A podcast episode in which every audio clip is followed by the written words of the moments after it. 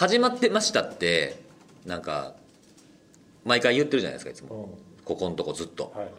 であのさあ撮るでっていう時って2人にも喋ってもらわなダメじゃないですか。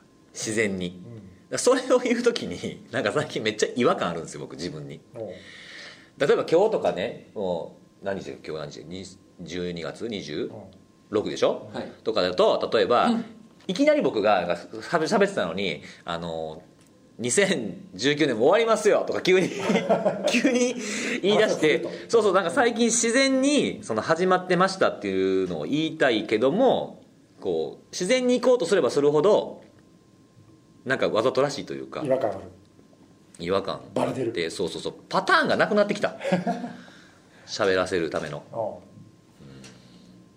うん。やめるそう始まってましたっていうやつ。えここまで来て。これでもずっと続いてない？最初最初の方はい結構好きでずっ最初でもないか。途中からかな？分かんないけ途ど中から。だいぶ過ぎてるよね。ともう多分ねいい1年ぐらいやってんじゃないですか？もう1年近く言ってますよ。もっとやってると思うよ多分。ああそう分かんないけど。かな好きなんですよね。いいじゃないですか。興味ないでしょあんまり。興味ないね。興味ない興味ないでしょって言った時に興味なかった時にほんまに興味ないって言ってくれる人結構好きなんですよ。そんなことないよ。そんなもうそんな面倒くさいからそんなもうそんなことないいらよんってそんなんみたいな。興味ないって言ったらもう話変えて次の面白いこと考そうえますよ。そうそうそう興味ないもんはないもん。正直でいいですよねそんな動方が興味ないもんないもんなはい。そうだ。よということで始まってました。え バレてた？まあど分かんない。どっかからどっかからかななんかと思そろそろ押すかなと思ってました。分かんないけど。まあまはい。ちょっともうね、始まってました。一応2019、あまあはい。まあ、最後っちゃ、まあ、最後っちゃ最後です一応。そうですね。年まだ末。2019年ですね。あでもこれさポッドキャスト撮り始めてもうもうぼちぼち3年。だこれこの3人でさ年末撮るの3回目だよね、あもうそんなになります？20171819、飽きない。17からでしたっけ？そう。3人でや10じゃその17年末やった。の途中からね。そうそう。年末は多分3回目だよね、長なんか長いようで短いようで。ね飽きもせず続きましたね。飽きもせず。えそれちょっと待ってごめん。あ飽きもせずは俺らが飽きるってこと？まあ、僕らです。ね僕らです。今のトーンは多分僕らのことですね。まあ2019も終わりですよ。そうですね。はい、まあ、ちょっとまた1か月ぐらい間はい飽きました。空きましたけどね。はい。そうですね。はいこの間実は大阪で食事中に撮ろうと思った。ら 食事中にポッドキャスト無理。無理ですよね。ちょっとそういう雰囲気じゃなかったですね。そうなんですよ、あちょっとの無理でしょう。そうなんか いつもその僕ほらあれ看護さんはあのお店あのご飯初めてですよね。す初めてでネギさんとはもう多分2回目3回目とか2回目でしたっけ？そうね。だと思うんですけどまさかの個室じゃない部屋が無理無理あら現れるとは思ってな個くて。室でもちょっと無理だと思うけどな。個室でも多分ネギさん「うまっ!」とかしか言わそない。れで無理ってそれあれでしょ？そのネギさんがちょっとアホになるからでしょ美味しいものを食べたら。食べながらさポッドキャストの話とかできなくない？両方は。いやでもほらなんかちょっとお酒も入って。あお酒僕だけか。酒は入らないですね。2人飲みませんもんね。飲まないもんね。そうです。いやまあだからお酒飲まないから別にそれはいいんだけどさ、はい。い、や食べてたらちょっとな。まあ食べるのに集中したいところがありますよそっねちにはい意識がいっちゃってちょっとそのなんか食べ食べてるもののなんかレビューみたいなことになっちゃうんでそうね喋るの無理だわ。無理ですか？無理ですね。そうなんですよね。僕もなんか撮ってたんですけどなんか無理やなっていうよりも 無理やなっていうよりもなんか美味しくてどうでもよくなってきた、そうねうん、いろいろありますよ。まあ他の席の人たちもいらっしゃいましたからね。そうですね。お客さんがちょっとまあそこですね。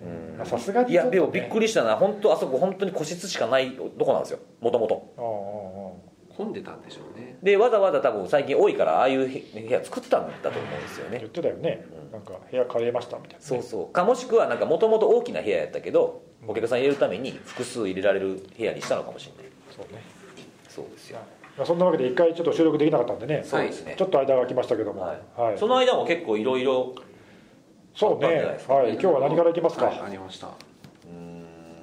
この間ねはい、はい。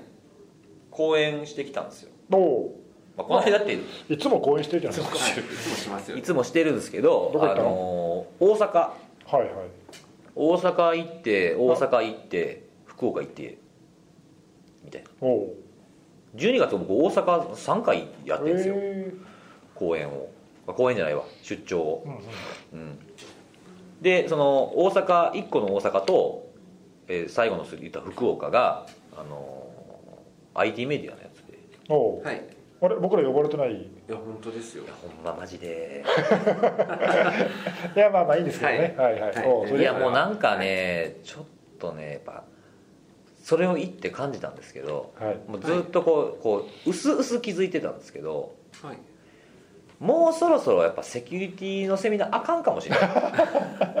なんえでどのあたりいですか？やだからあかんというよりはなんか僕的にはああのあかんっていうふうに今言ったんですけどちょっとなんていうんですか？あのよかったなっていう気持ちも半分ぐらいあるんですよ。どっちなんだよ。あのみんな多分聞いてる人みんなそれ思ってますどっちなんだよ。どっちなんだ？あかんとかよかったのかはっきりしてよ。いやいやいや。違いますよ別に賛成と反対のだけの世界じゃないじゃない。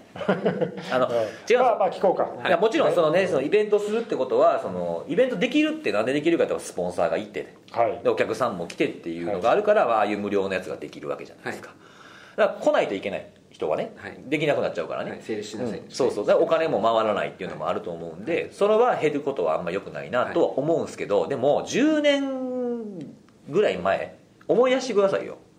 結構セキュリティのセミナーとかって集客苦戦してませんでした？うん。意外と。まあまあ。昔はね。それは普通なんですよ。うん。今までのなんかこう異常な感じ。五輪みたいうん。なが落ち着いてきたのかなってあいやまだでも落ち着いてないんじゃないの？いやでも減ってますよ。そうかね。まあそうかもしれないけどね。いや減ってるんじゃないんだと思うんだよ。お。減ってるんじゃ数が増えてるんだと思どういうこと？あセミナーの？うじゃないかなと思うんだけど。でも地方ですよまあ地方はちょっと違うかもしれないけど東京に関して言ったら多分同じ日にいくつもやってるとかね割に。とあるからさ分散してるだけじゃないの？そうなのかだなから数が年中前はさほらそういうえでも福岡とか本当ないですよあだから地方はねあ地方は、はいだから前は東京でもそんなに頻繁にはなかったけど今多い？うん、多くなったからその全体的に薄まってるっていうかさ、あーまあ同じ日じゃないにしてもまあこの間行ったからいっかみたいうなとか、ん、っていう感じなんじゃないのかな？違うのかな？そうなんですかね。なんかもい。そんなに減ってるあの減ってるっていうか落ち着いてきてる感じはしないけどね。まあ地方はちょっとわかんないね。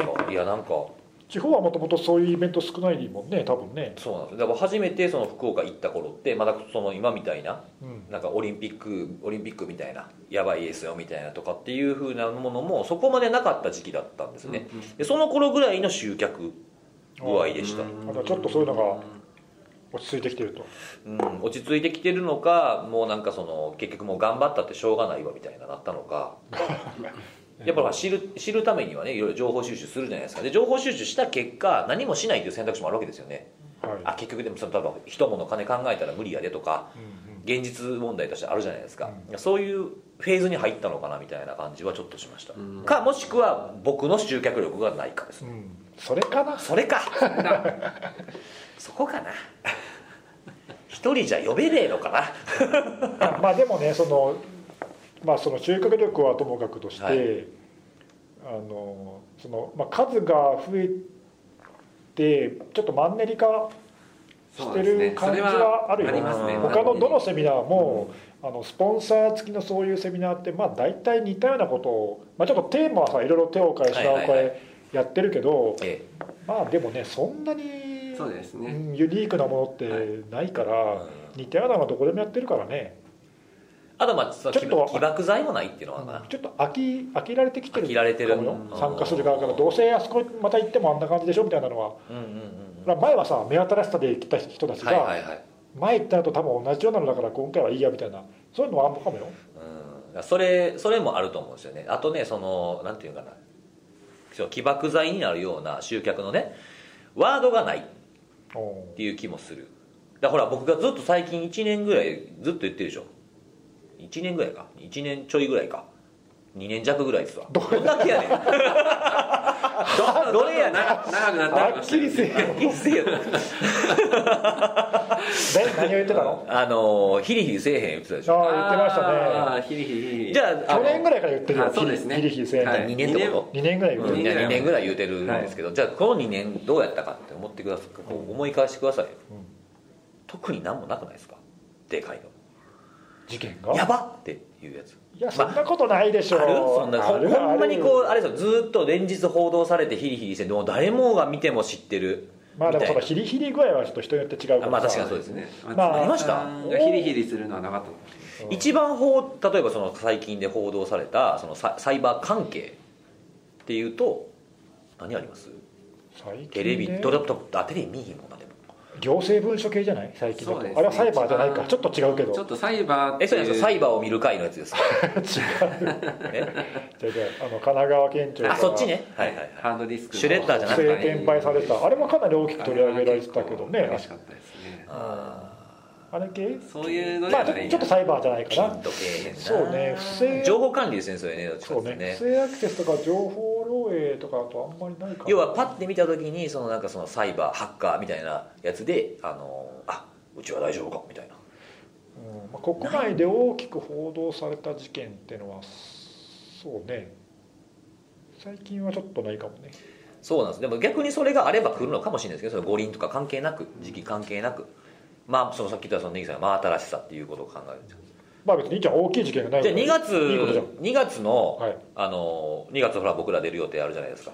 ん？あれ出れるんですよね。来年2月の話？来年。そうですそうです、はい2月あるじゃないですか、はい。もうタイトル決まりました。え 僕らの。聞いてないの？僕らの。いや今今今決まりました。本当？決まって決まってあじゃあどうぞ。今発表してください、エモテと対策セミナーしましょうよ。なんでや。待ったなしとか言える？その頃にはもう収束してるかもしれないよ、はい。してるかな。いやわかんない。このぐらいのタイミングでそう言わないとダメですよ。今ですよね。そう今なんですよ。今今なんですよ。今話しましょう今、今。はい。エモテとの話する？今から。うん、何その嫌そうだ。いやでもほんまでもエモテとはやばいなって思っててマジで。急にね急にでもないか。急にでもないけど。いやでもあのやっぱり急ですよ。あれ前回とか前々回もなんかちょっと話した前回だっけ、前回かな。前回ですね。前回話したっけ、うん。相変わらずでもここ1か月？前回の収録から1か月ちょっと空いたけど。はい。相変わらずだよね。12月に入ってことですね。入る直前ぐらいで11月末ぐらいにちょっと火ついた感じじゃないですか。うん。あの世の中の反応的には。そうですね。ちょうどそれこそ僕らほら大阪3人で行ったじゃないですか、はい行って11月末でしたっけ？あれね。30日とかでしたよね、うん。あの頃、うん。あの直前ぐらいじゃないですか？あそうだ。多分。それですね、うん。そうだ。私もなんか大阪でなんかまとめてたような記憶が蘇ってきました。大阪でまとめてたんですか、はい。ビオログってやつに。はい。そう多分それぐらい、そうだそうだそうだ。うん。うん、でそのタイミングってあれなんですよね。JB サードの注意喚起なんですよね。ああそうね。あの400社。はい。今もう多分それじゃ聞かないよね。聞かないでしょね。そんなしかもあれ報告してるところだけでしょ？そうそう。相談かなんかした件数が400どのぐらいだろうね。1000超えてるのかね。いや軽でしょうね。いいや軽く超えてるんですよ。超えてる多分、うんまああと気づいてないっていうのもあるでしょうし。ああまあね。あると思うね。だからあの頃からそうね。わってなったけど、うん。あれもちょっとちゃうあのタイミングもちゃうなって思ってましたけどね。遅ない？注意喚起が？まあでも注意喚起ってさやっぱり被害が出てからしかダメなんですかね？いやいやもちろん被害が出る前に出るって分かってれば早い段階でやるべきだけど、まあ、その判断は結構難しいよピンねとこないのかなやっぱり。例えばその遅くないかって言えるのは今こんだけ広がってるから遅いって分かる。とかでもさ夏ぐらいから結構もう来てたじゃないですか。分かるけどそのタイミングでもっと早いタイミングでねこれから来るって分かってて注意喚起はできないでしょ。それは難しいであしょ。とあれかな注意喚起をしてもその見る人もピンとこないかもしれないですね、400社被害がありますって400社被害があってから言うのと。そうこれから来るかもしれませんって言うんじゃ響かないでしょ難しいよね。届かないもんそれだとね。そうか。ってことを考えたらやっぱりそのエモテと何々対策ってあんま良くないのかなって思うんですよねとよくあったじゃないですか僕らも昔も。だから特に別にさモテトだけになんか特化した対策ってあんの？ない。そうそれ。なくない？そうだからこうジェネリックなあの対策をやっぱりもうちょっと注意喚起していかなあかんねんなっていうのをそのエモテトの件ではめっちゃ感じたんですよ。そう。ねモテトに関わらずその今回のね感染の手法とか何に気をつけるべきかまあ特別やっぱりモテトだからちょっと違うって点もあるかもしれないけど。でもベースにあるところってそのなんかエモテトだからとか何々だから今までのものが全く通用せずにガラッと変わるってそんなにあんまないと思うんですね。そこはね。うんなんか最近の新しい動きあんの？ちょっとさあのちゃんと俺全部追っかけてないんだけどさ。まあやっぱりちょくちょくあのエモテトをばらまいてる人たちのなんだろう季節感ってすごい敏感なんですよ、うん。どういうの季節感って？まあ、例えばまあそれこそまあ騒ぎになる10月騒ぎになる前の10月末頃なんかはハッピーハロウィンで飛ばしてましたし最近なんかはやっぱり賞与とかまさに季節ジャスト季節のネタ。なるほどなるほど。最近いいネタですねグレタさんとかで飛んできてますよね。ああ出てたね、はい。そういえばね、はい。うんうん。でちょっと嫌だなと思ったのはあのしっかり日本見てるなって感じも見てると思ってて、うん。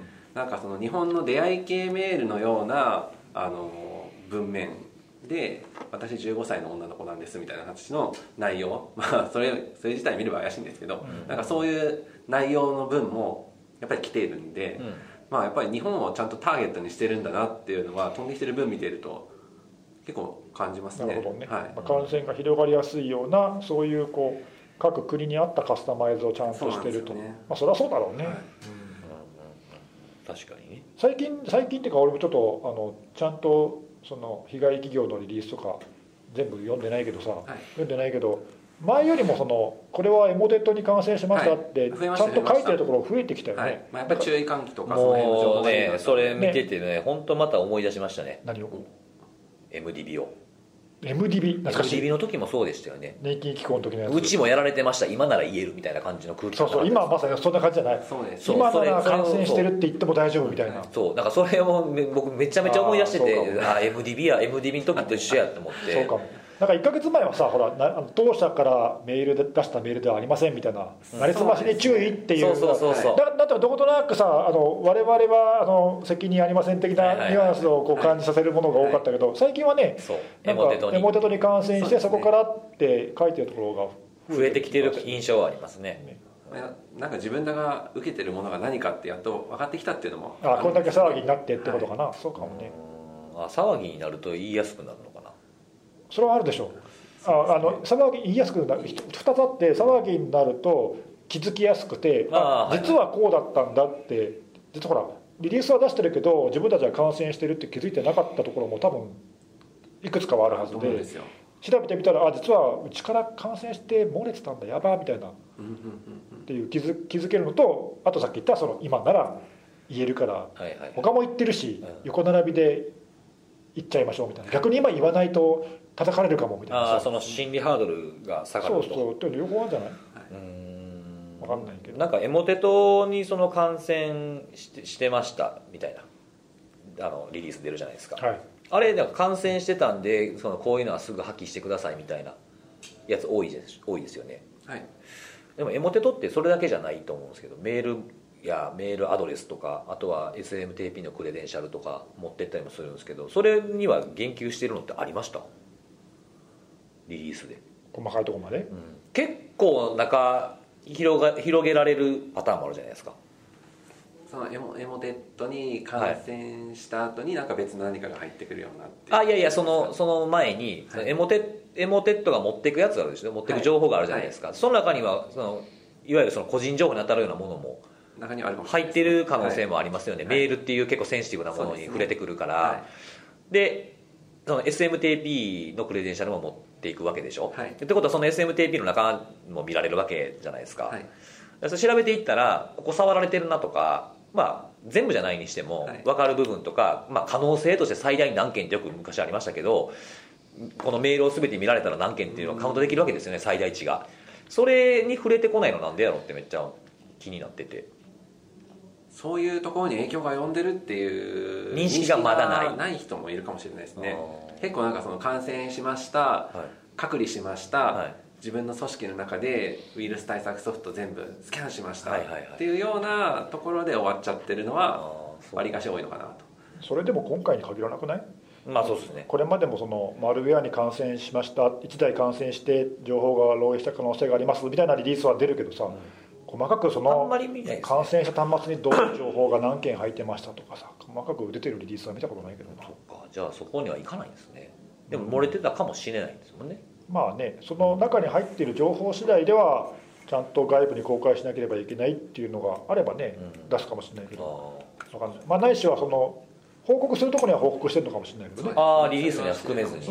んあーそれはちょっとそこは分かんないけどね、そうで私ちょっとやっぱりなんか別になんかスパッと切り替わってるわけじゃないんですけどなんかもう次のフェーズに少し入ってきてるなと思ってる節が次のフェーズっていうのはどういうこと？感じてるところがあってあのーまあエモテットに感染すると、まあ、自分の、えーメールアドレスであったりとかメールの本文であったりとかが取られてそれを使って返信型とかって呼ばれる類のものが、あのーまあ、ややり取りしてる相手に飛んでいっちゃうわけじゃないですか、うん。まあ、それはそれであるんですけどあのアドレス帳のアドレス帳なのか分からないですけどもそのやり取りしていたその自分がこれまでやり取りしてきたことのある相手のメールアドレスも一緒に取られてるっていうのが、なんかすごい気持ち悪くてあのそれを使ってやっぱりそのボットネットからその盗んだアドレスその感染した本人ではなくてその感染した本人がやり取りしたことの相手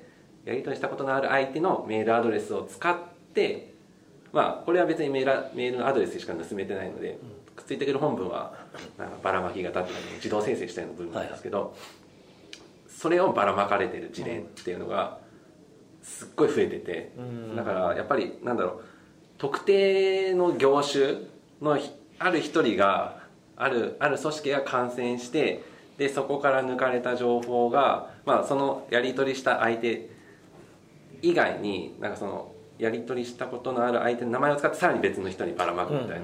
なんか広がり方がなんかすごい広範囲になってきて広範囲に広がりやすいなっていう性質があるなと思ってて。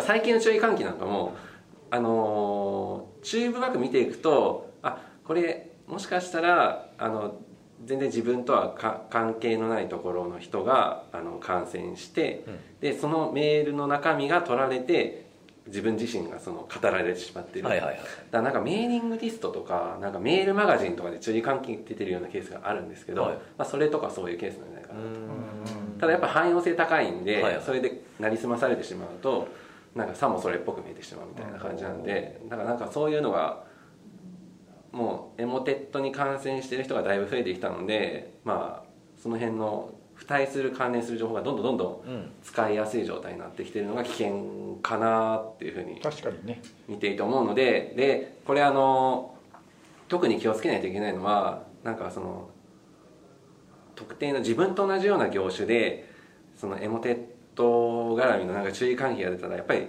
警戒度を上げた方がいいかなと思うんですよね。うん。なるほどね。うん。自分自身に来るっていうのはやっぱり絶対思ってた方がいいと思うんで、友達の友達の友達みたいな感じでどんどんつながっていくと思うんですよそこは、うん。はい。だから自分のところが感染してないから大丈夫ってわけじゃなくて、はい。例えば取引のある企業とかがそういうの出してたら、そうですね。まあ、自分たちにも影響が及ぶ可能性があるし実はメールのやり取りしてる自分たちのメールアドレスを詐称してばらまかれてる可能性もあると。そうですね。だから結構その注意喚起とかのタイムライン見ていくとなんかなんか妙にこの期間だけ建設業界多いなとかっていうあのを見て取れるんですよ。特定の業界に偏ってることはい食品業界多い。なあるよね。とかやっぱそういう感じになってるのかなっていう。多分感染に成功した後取れた情報によって次のアクションを変えてるからでしょうね。はい。なんかその メールの情報って、まあ、もちろん送信者と受信者が絶対にあるわけじゃないですか。それのデータベースとか作ってんのかなとかもね思ってるんですよね僕。次のためにどことどこの会社どの組織の誰と誰がどういうやり取りをしてたかって分かると次の攻撃に使えそうな感じしません？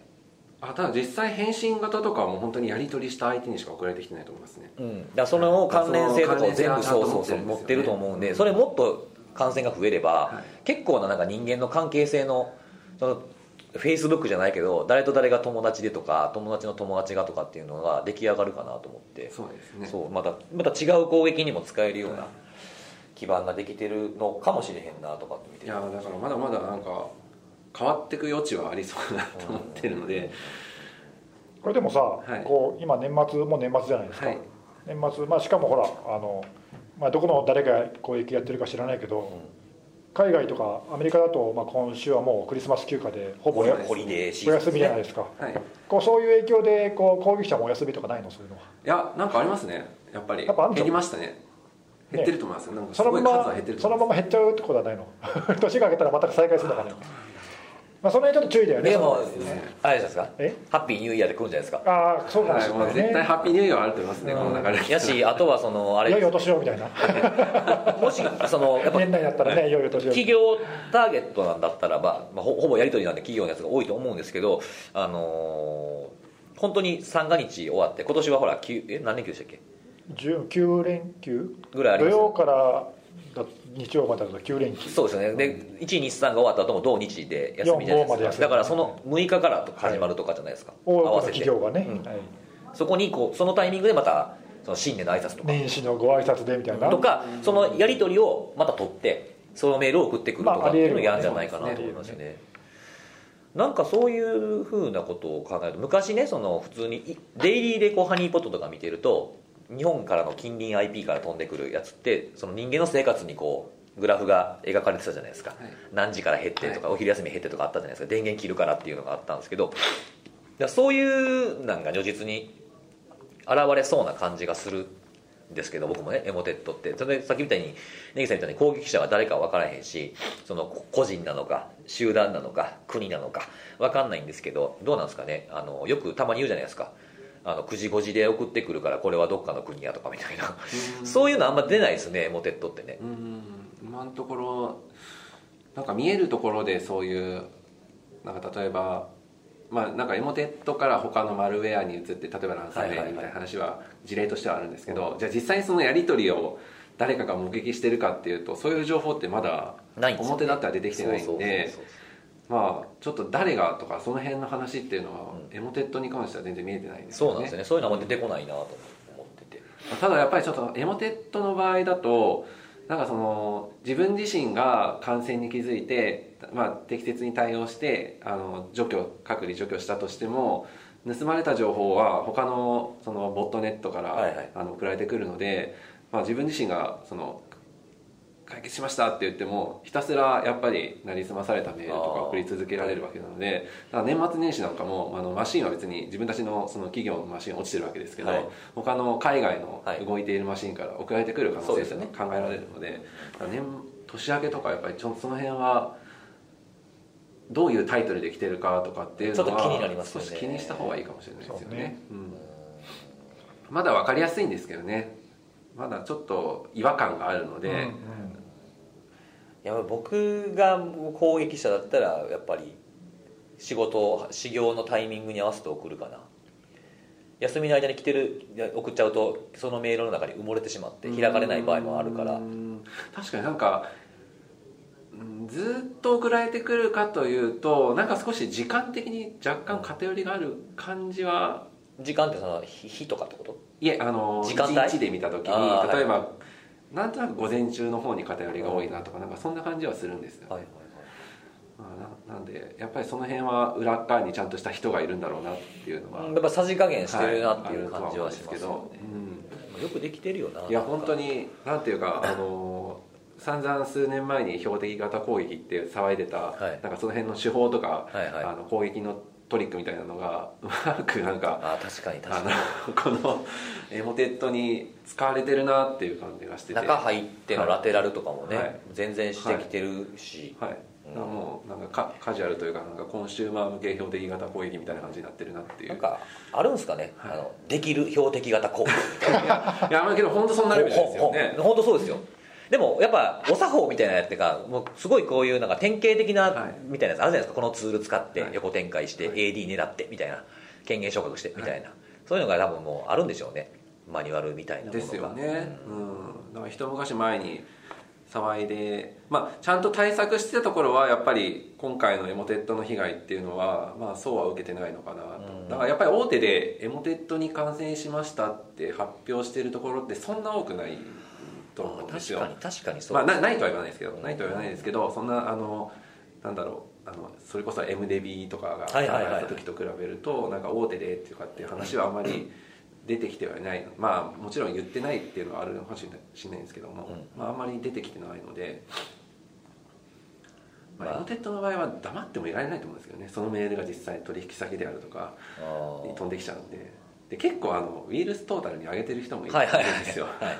上がってますね。ウイルストータルをずっとウォッチしてる人もやっぱりいるので、うん。そこ由来であのやられてるんですかみたいな形で、まあ、ばバレバレる可能性もあるのでまあ黙っ黙黙ってるっていうのはあんまり得策ではないような感じがするんですけどまあそれは大体何にでも言えることかなとは思いますけどね、みんなが言ってるからとかじゃ本当本来ないとは思うんですけど。そうなんですよね。まあでもちょっとどこが節目になるのか分かんないですけど第2波が怖いな、うんこの後ですよね、うん、なんかすごいすごい極端な言い方かもしれないですけどあのエモテトに感染してる状態ってまだ大丈夫なんですよ。直接的な被害は。死なないっていう、まあ、もちろん信用失うだとか、情報なんか持ってかれてんじゃないのっていう意味だとその被害なんて絶対ゼロじゃないんですけどその次に移った時要はなんか違うものを掘り込んで込まれるじゃないですか。そこまでに気づいてくれるところが増えてほしいなと思いますけどね、うん。それが一番心配っちゃ心配かな、ね。まあどうかわかんないですけどね、はい。ランこれみんなどうやって気づくんだろうね。エモテットに感染してましたってこと。を、注意喚起見てると大体やっぱり取引先からら。不審なメールが届いたっていう連絡を受けて。でこれ大丈夫ですかみたいなねことを言う。だから自分たちでやっぱ気づけるようになるといいよねあーまあちょっと結構さ、通信先とかも多いし厳しいけど、そのほら自社の社内から外に対する通信をちゃんと検知しあて、C2 につないでるやつエモとかねデットのその知られている C2 の情報とか、まあ、ほら結構いろんな研究者とかいろんなところがそういう情報を共有してるから、まあね、それとあのマッチングして、あれ？うちからなんか通信出てるって。例えば自分で自ら気づければさもし今回感染しなくても次感染仮にしたとしても見つけられるじゃない。あそうですね。取引先からの連絡でってさ外頼みではやっぱりちょっとねなかなかそこが改善されないと厳しいかなって気がする、その今言った第2波に備えてね、はい。今のうちに感染をこう根絶するためにはさ自分で気づける仕組みっていうのがやっぱりないと、ねまあ、それがあの自社では難しかったら例えばほらあのセキュリティベンダーとかに依頼して監視してもらうでもいいしあ何でもいいんだけど、その外の誰かに言ってもらわなくても気づけるますっていうのができないとなんかいつまでもそうですね。変わんないよね。まあ、ウェブサイト改ざんされてるのを外から言われてとかアクセスしたらアンチウイルスが反応してってそんなんじゃダメよねって結構うん。ネギさん前から言ってますもんね、そうそう。まあそっかじゃあ今は取引先からの連絡がやっぱ多いのか、そうですね。まあ、でも自分で気づくとしたら通信見るだよなやっぱな。自分で気づけるなランサムウェアみたいに激しく何かが出てくれば気づけるんでしょうけど。ね。見た目には変化ないですから変化ないですからね、だから特定のそのすでに分かっている C2 の通信との通信を見るぐらいしかないのかな。まあ、あとはやっぱりあの開い文章、まあ、あのドック形式のファイルがついてるんですけど、うん。それを開いてでその画面に違和感を感じてあの開いた人は気づけるってこと？あ気づいて、まあそこで気づければいいけどね。っていうのはまあなんかこれ変かもいくつ事例としてはあるんですけど、あとあれどうなんですかねその、まあ、全部の組織がやってるわけじゃないと僕は思うんですけどその定時のフルタイムフルタイムスキャンじゃないやフルスキャン。うん。でその抜けてしまって開いて検知できなかった時あるじゃないですか。それを後から知るっていうのもあると思うんですけああ。それもある。なんかいたみたいな。うん意外とやってないとこもあるみたいなんでねうん。そのお昼休みだとかなんだとかっていう、まあ、1日1回のフルスキャンはそれがあったからリアルタイムだけに頼らずにやっててよかったっていうのはあるかもしれないですね、その辺はさっきもちょっと出たけどその今回のエモテットに限らずそうですねうん、広くマルウェア対策としてやるべきやっておくべきこと。そうですね。まあ、それをこう、まあ、この機会にもう一回見直してやるとかうん。じゃないのかな、そうですね。いい機会と考えて、ね、うん。あとは被害がそれさらに大きくならないようにすそうね。るため今のうちにね、うん。うん。そうですね。早めにね手を打たないと。本当ですね。くしゃみ3回ですからね海外なんではいそのそのままスルーしようかと思っびっくりした長そうと思ったら。誰も愛愛の手入れへん。そうかと思ったんだけど、はい、まあそんな感じですか、まあちょっとこれ、はい。まあしばらくちょっと注意が必要ですかね。そうでそうですすね僕ちょっと本腰入れてちょっと調べようかなと思ってるんで、これあとまあ日本だけじゃないんだよねこれね。はい。そうですそうです、うん。まあ日本も特に感染が広がってるなんか IBM が出してたやつだと日本が2位でしたっけ？なんかありましたよね。レポート出てましたよね。感染の検知数かな？なんか出てた、うん。IBM が出てたのってトリックボットじゃない？トリックボットかな？エモテットじゃなくて。あエモテットなんか俺も見たけどレポートそれトリックボットあった気がする、うんあのまあほら最近不正送金もちょっと被害が急にね先月今月とかってすごい増えてるもんね。なんかあれはなんだっけ？あエモテットじゃエモテットを通じてトリックボットですねだよね。ねうん。それがそのアメリカが1位で日本が2位。だからトリックボットまで入ってきたケースでは日本そうです。も結構多いってことでしょ？うん。そうそう。だまあそっちは多分不正送金系とか、うんうん。そっちだよね。多分ね。日本狙いで来てるのがあるんだろうね。はい、ということで。はい、まあまあしばらくちょっと注意ということですね。ははい、また年明けまあねもう収束しちゃったねで終わればいいけどそうですね。またまた違う違う動きがなったらまた取り上げましょうかポッドキャストでねね。はい。いすいません僕さっき言ったやつちょっと今ななんとなく開いたやつでちょっと訂正したいことが出て何でしょうかきたんですけど。いいですか？そのエモテットに感染したっていう事例リリースのやつで、はい。その盗まれたかもしれない情報に触れられてるものってあんま見えひんなって言ったんですけど、うん。今開いたやつがそれで23日12月23日にあの関西電力が出してるんですけどあの449件の社外社外ん？社外関係者の皆様のメールアドレスをちゃんと調査して出してるとこありましたね。あいいですねそういうのね。ありましたうん。まあいいいいかどうかわかんないけどそういうところもあるってことですね。そうですね。はい、はい、ということではい、引き続き年末はい、恒例のおえこれどんなんかあんの？はい。脆弱なパスワードランキング。があ びっくりした。もう恒例のこれでななんだろう。なんだろうなんだろうあ僕らの話だと思った。違う違う違う違う。なんだっけ？なんだっけ？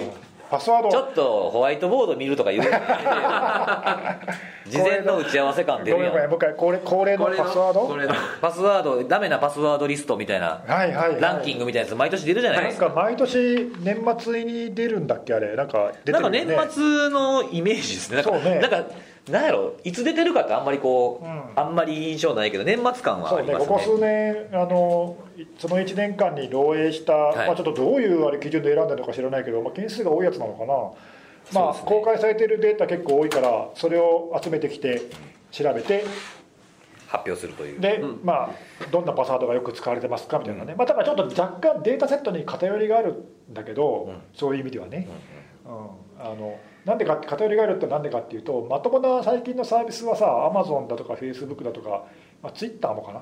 弱いパスワードはそもそも登録時に弾かれるとかさ。グーグルも弾かれますね、そういうところはそもそも漏洩しないのでそういうデータセットからは最初から入ってないから入ってない。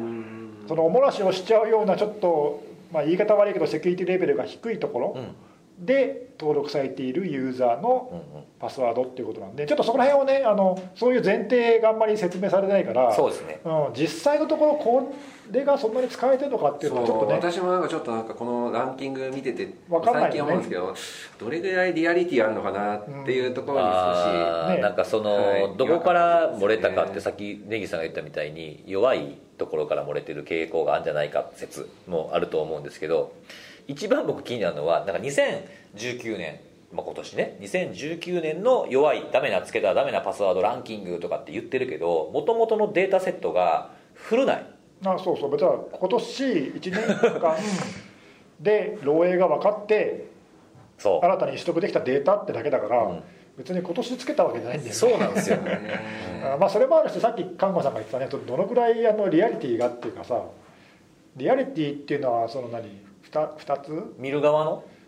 ああのどういう意味で言っリアリティって？いやなんかその123456っていうのは結局はい。自分にとってどうなの？っていうところが大体使われてるナンバーワンってずっとはい。そうなんですよ。123456だよね、はい。まあ、実際多いんだと思うよ。多いんだと思うけど、多いんだと思うけどだから何っていう感じはある、ね、だから。ああそうですね。うん。123456って。これなんだろうね出す側の多分さ、はい。あの意図としてはこういうパスワードはみんながつける弱いパスワードだし攻撃者も知ってるからつけないようにねっていう一応そういうそういうことなんですかね。注意喚起っていうか啓発だよね多分ね。まあそういう効果はあるんだろうか。わかんないけどた？と例えばなんですけど、まあ、せっかくランキングというかその集計をしているわけじゃないですか、はい。そのよく使われるって、まあ、脆弱なパスワードって、はい。でそれを例えば実際のサービスとかで登録ができるできないっていうところを調べてみてでそれが減ってるのか増えてるのかっていうところをちゃんと教えてくれるとあだいぶ今こういうパスワード使えなくなってるんだなとか逆になんか今こういうパスワードが使われやすいというかその登録されやすい傾向にあるのかなとかなんかそういう辺の話まで落とし込んでもらわないとそれがリアリティね。ななんかなんか、うん、12345ああ。そうなんだみたいな感じで終わっちゃう気がするんですよね。に利用者がそのウェブのサービスで使う時にどういう影響があるかっていう点がいまいちわからんと。はい、さっき根岸さんもツイッターとかグーグルとかで使えないよねって話されてたんで、じゃあこれ一体誰がその123456で使われて何が困るんだろうっていうところまでなんかリストだけ見てるとうまくつながらないのかなそこがだから結局漏洩したデータセットだからさ偏ってんだよね。そうなんですよ、ね、うん。そもそも偏ってる、ううんん。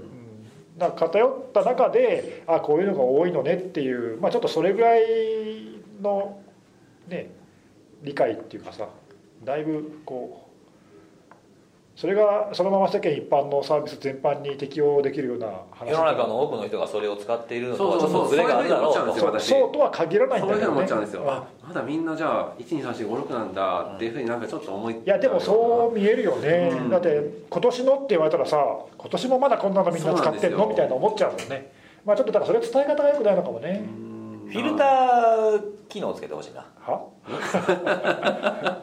え？真面目に言ったことを 即座に「は」って言われることあ大る？好きなんですよその「は」って大好きなんですりとりこのやりとりですか？僕がはなんか言った時大好きなんですは？え ちょっと例えばねそうさっきのさっきの根岸さんのやつをフィルターに入れるわけですよどういうこと？例えばそのこと こんな伝われへんことはある？あのえー全然わかんない。ねネギフィルターを。ネギフィルターを。例えばねその今回そのもうあの漏洩とか流出したデータ今年流出を認められたデータの中から調べましたと、でそれで上の方が12345と12345とかでしょ、っていうのあとパスワードとかテスト1とかいろいろあると思うんですけどそれに対してそのあの多分 Google っていうフィルターをやると Google で付けられないパスワードを消して出してくれる。なるほどなるほどね。各サービスでどういうパスワードが許可されるかっていう、あとは文字数制限とか自,、ね、自主の制限とかいろいろあるから、あそういうのでフィルターしてくれるといいそうそうそうそう。それは有効まあでもそのあかな、のねうん。各でもサービ対応してるサービスだけに効果があるっていうかね、そうですそうです。だから複数でもいいんですけどね。うん Google、Twitter みたいなところでもいいんですけど、まあ何でもいいんですけど、そうすると、例えば Google、今回流出が認められたもので、Google で設定可能なパスワードの脆弱ながお多かったランキング。それでもいいる？いる？いるかな？わかんない。それだまあそれでもまんま攻撃に使えますね。っていうかパスワードはランダムでつけろって話ですよ。もうはっきり言って。覚えんなと。覚えちゃダメですよ、まあ、覚えない派ですもんね、僕らね。いやもう本当みんなそうしてほしい。ソフト使うと。そう。まあでも最近あのねそのブラウザーだとかさいろいろなそういうソフトあありますね。とあの、うん、あのパスワードをつけるときにサジェスションしてくれるような機能っていうのがだいぶ増えてきてるから、うんうん。まあぼちぼち自分でね使い回しでつけるっていうのはなくしたいよね。そうですね。そろそろ。あとほらあの今のその漏洩の話だけどさ、はい。この間の、えーこの間っていうか先え先月？今月だっけ？わかんないけど。はい。Chrome、Google の Chrome79 あはい。かな、新しいステーブル版、うんあれからパスワードのね漏洩のチェックがつきましたね。デフォルトでついたよね。今,、あそうなんですね、うん、今まではさパスワードそうそうチェックアップだったかっていう拡張機能先を。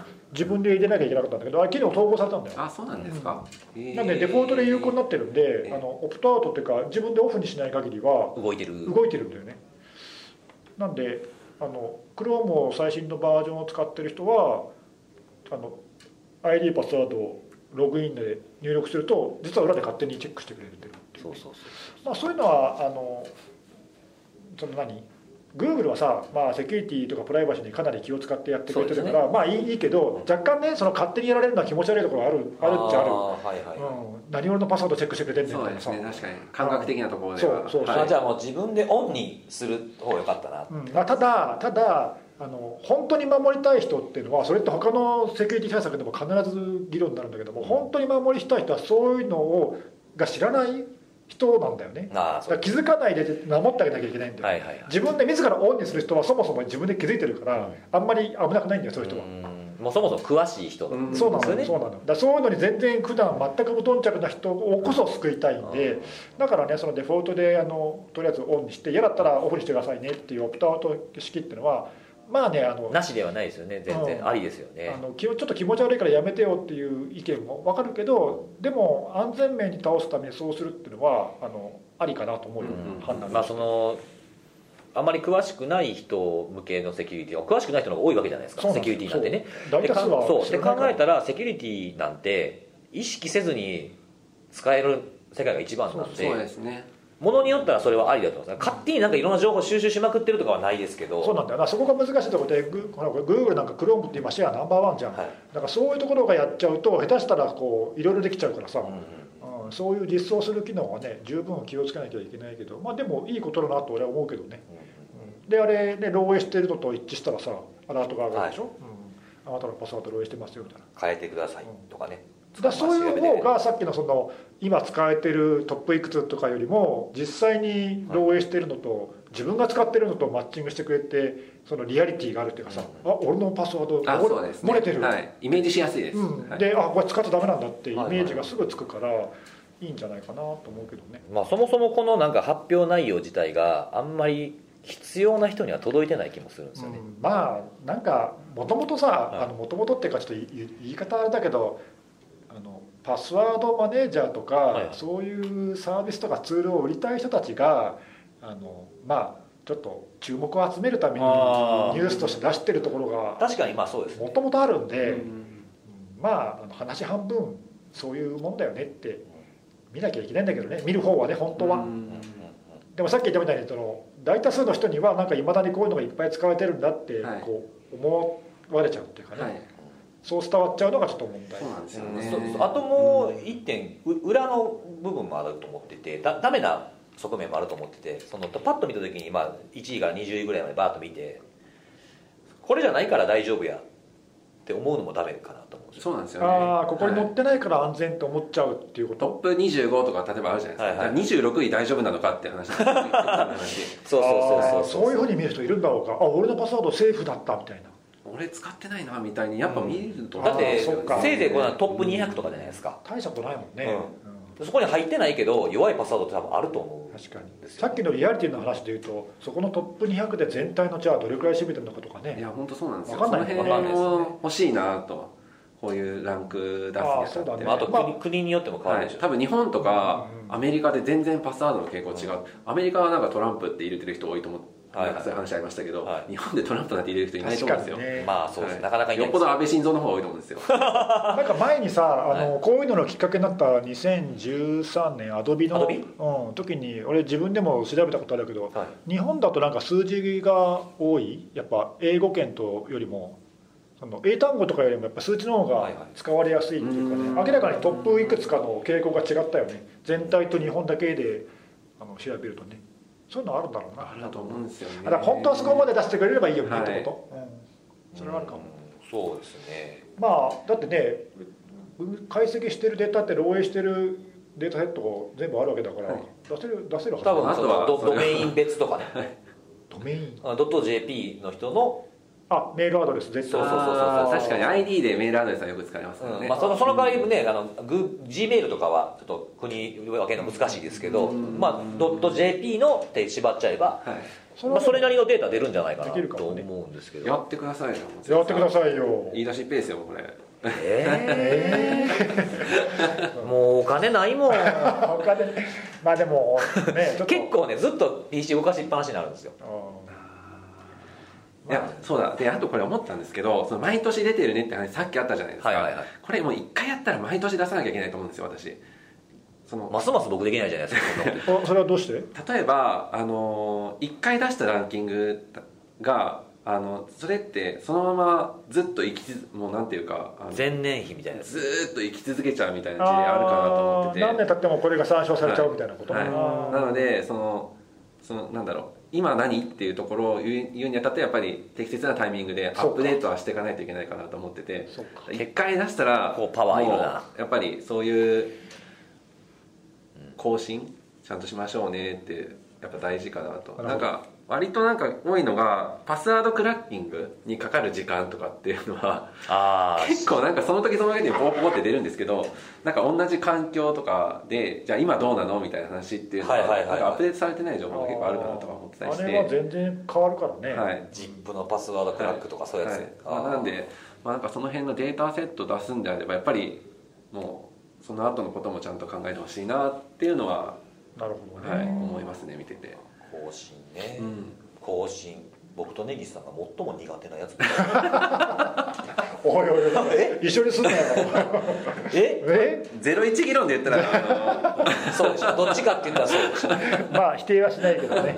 わかるわかるな。んかまめにやるとかね。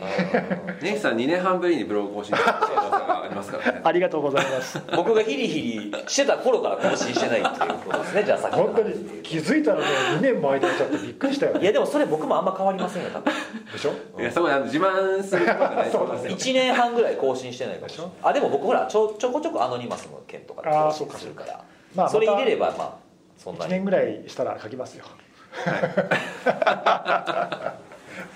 結構時間なんか2019年の振り返りやろうって言ってたのにはい。ないままもう1時間ぐらい。でえー、そんな経ちました？もう50分。盛り上がっちゃいましたね。えちょっと盛り上がってしまいました。あれですねじゃあこれは？短く短く振り返りますか？どうしますか？10分。で下手したらあの次の部屋使いますって言ったら来るかもしれないですね。こう会議室なんで。そうですね。振り返るなんか振り返るほどなんかそんななんかトピックなかったななんか。印象的な今年2019は？うんなんか2019で印象的なってあります？いやいろいろあったと思うんだけどね。いろいろあったと思うけど。僕一番なんか今パッて言われて今自分で言ってはい。思い当たったその自分の体験も含めてですけど、うん。あったのはなんかあの NICT ってあるじゃないですか。はいはいはい。の,、あはいのノーティスはい。の件で、はい。なぜか僕が ABEMATV で喋るっていう回がめちゃめちゃ言いたくなったのを覚えてますああそうね。その話はあの次回ね。はい。室長がゲストにおっとっとっと。来るのでおそこで僕がどんだけ言いたかったかっていう 苦情を言おうかな。直接。直接。室長に、はい、去年ね年末に室長スペシャルやりましたけどね。室長スペシャル。はい。そうです今年も懲りずに。実は今年も。今年も。はい、やります懲りずにね、はい。あのー特になんかニーズがあったわけではない。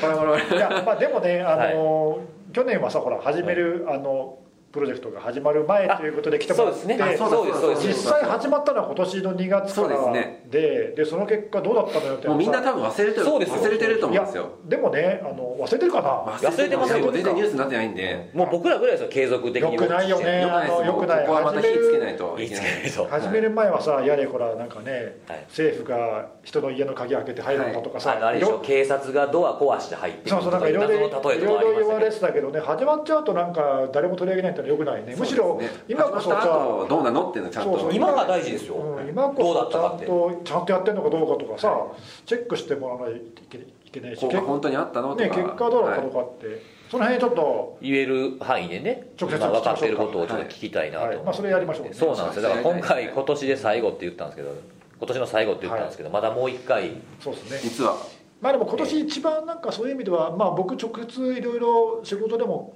その辺のさ、IoT なんかずっとボット関係を追ってましね。あ、追っかけてるのもあるし比較的そのノーティスがやってる内容と近いのもあってまあネタとしてはそれが一番印象に残ってるっていうかそうですね。残ってる2018年は根岸さんはなんかあの仮想通貨周りのホワイトハッカーってイメージがあったんですけどデビューしてましたからね、はい。テレビに去年はね、はい。い、や去年はコインチェック事件結構大きかったよね、今年は見ましたねあのー IoT ボットって感じになっちゃいましたね。ツイッターのが出たでしょテレビにあそうそうそう。根岸さんの。あれをねあの僕ん家でみんなで見ましたよ、録画したやつを。そうだね「根岸さんや」っつって。ミーハーですね。ミーハーミーハー。根岸さんやって本人本人おるんですけどその目の前におるんですけど。そうそうそんなことあったね。あったでも多分ツイッターがテレビで出たのってあれでぐらいじゃないかなツイッターが出たこと僕ないよ多分。普通ないよね。あんまないよね ツイッターが出るのはなかなかなないかなかなくないですか？NHK スペシャルに出てきたからね急に「おお」みたいな。確かにね。その後いろんな人に言われたもん「なんか N スペネギさん出てましたね」みたいな。N スペデビュー結構見てるんですね。意外とねあんなちょっとしか出てないのにさ。本当ですね。なんでそれ気づくの？みたいな。いや気づくでしょさかすがに。不思議だよね。しかもほらあのアイコンずっとあのアイコン使い続けてるからさ。そう一応ね覚えやすい。そうそうツイッターは一応コロコロ変えちゃうと分かんなくなっちゃうんでアイコン変えない主義なんですよ僕は。あそうなんですか、はい。へえ他のやつはまあ変えたりもしてるんだけどあツイッターは一度も今まで多分あのいや知り合ってないです。登録してから一度も変えてないです。まあシンボルマークになりますからね、はい。僕はもうめちゃめちゃ変えるからな。しょっちゅう変わってるよね。さんもなんかもうアイコンというかもう髪の色もしょっちゅう変わってる。確かに。そうなんです。だから最近はでもこの色落ち着いてるよねこちょっともうそろそろ変えたいんですよね。うあれ？次は真っ赤とか黄緑とかどうか黄緑？黄緑？ダメ。どっち向かってわかるわかるわかる。いやちょっと当分ちょっとね当分黄緑ですか？なんで黄緑に何回も言うねんあまりにもちょっと気なんとなくなんとなくパッて言ったらその目に入った色みたいなだけですあの この色が。床の色です。はいはあいいんじゃない？いいんじゃない？黄緑黄緑いいやでもちょっとあの黄緑のカラーってできんのかな？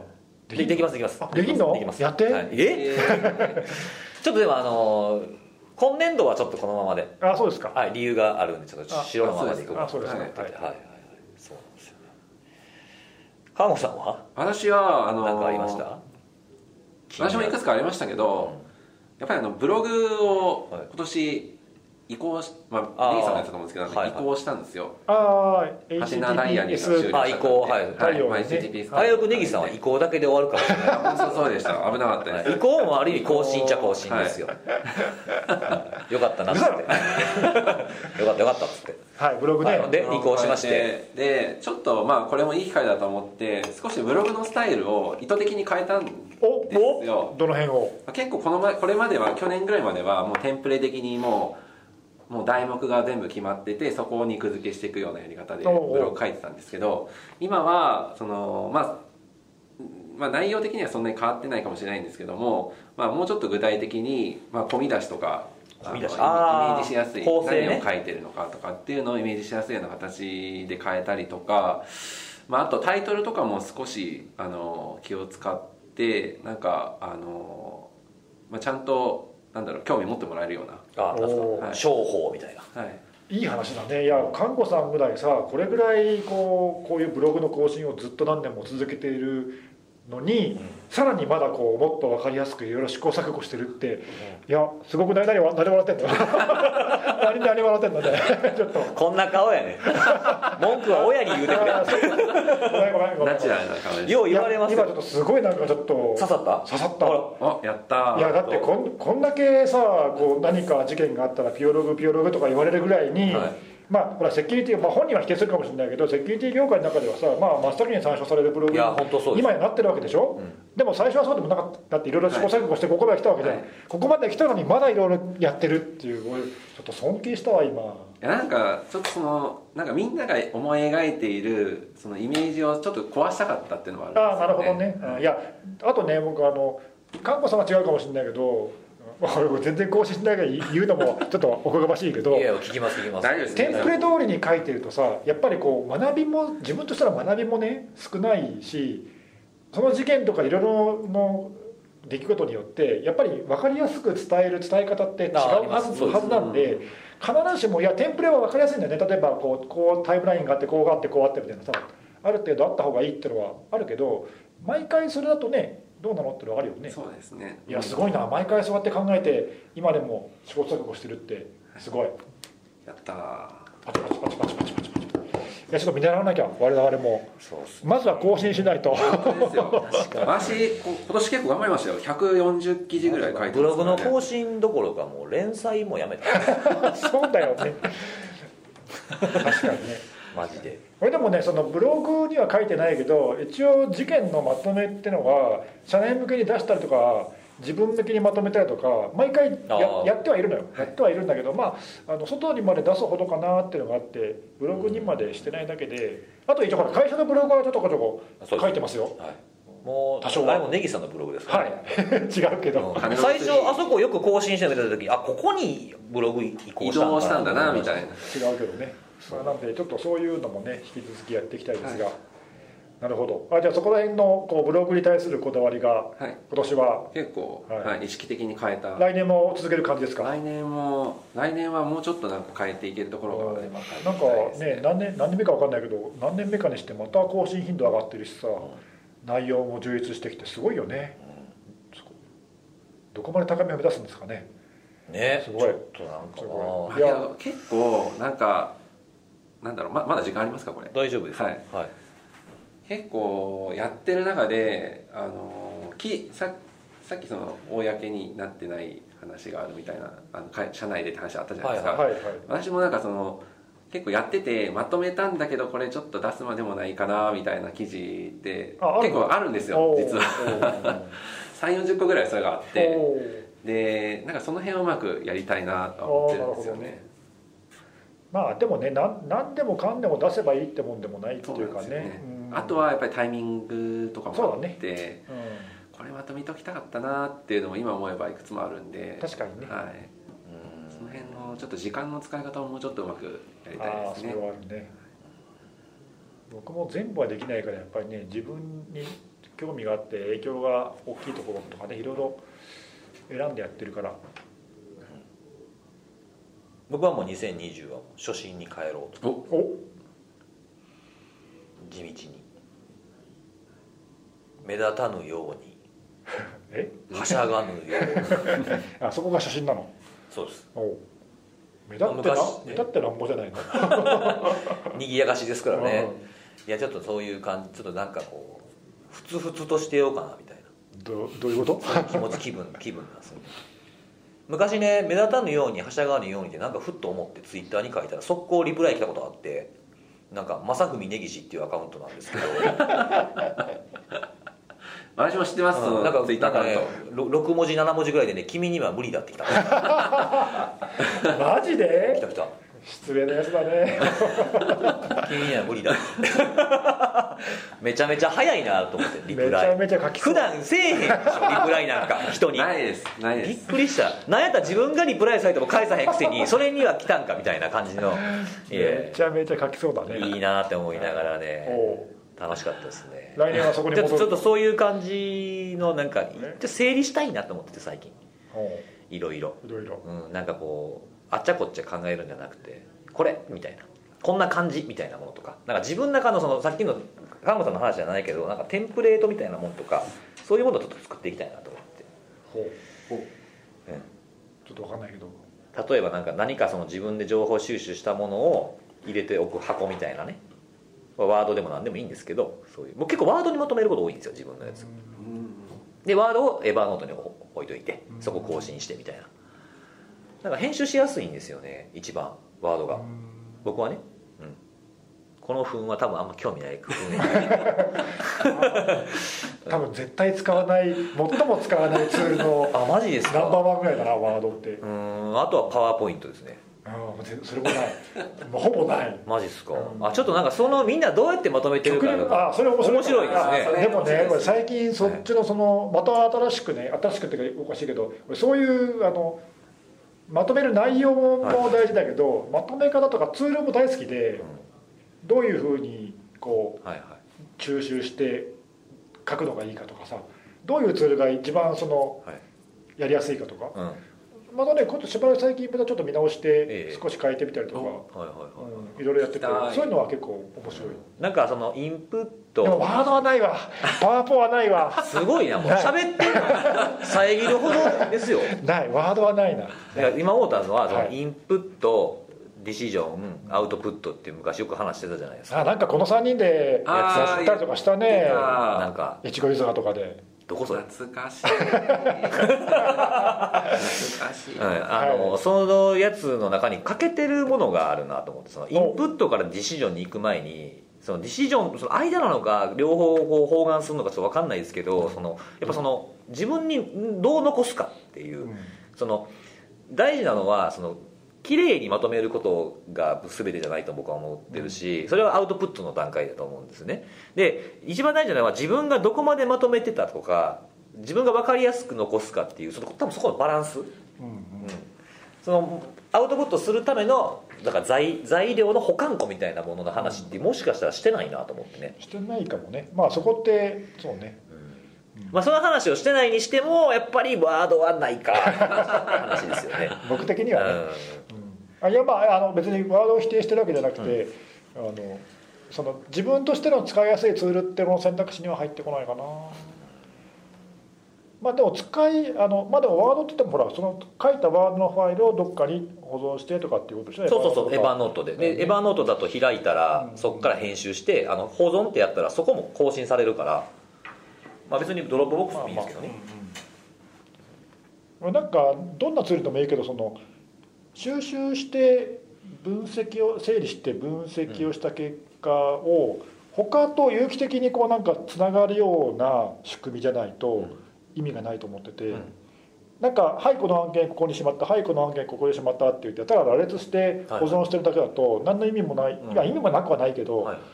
あの価値がないんで過去に調べた内容と今やってることがどうつながってるかとかそういうねあのリンクが取れないとダメなのよ絶対に、そういうツールでなければ使う価値がはいはいはい。自分的にはね、ないんで。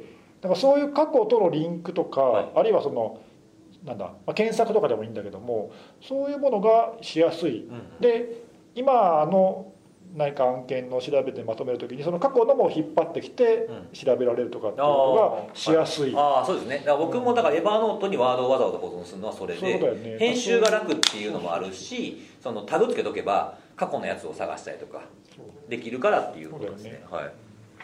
だからだから Dropbox には置かないんですよ。そうね、うん。まあそういうのがいろいろあるね、まあ、まあまあいろいろその辺はツールは語り出すときりがないんだけど。その辺ちょっとままた次回というか来年かな。そうね。次はまあまあ。出張スペシャルなんで、はい。はい。ちょっとどんな話できるか楽しみですね。そうですね。なんで31日中にはこれはもうすぐアップ。あそうですか。はい。週末ぐらいにはアップしようかな。月曜日、月曜日って何日？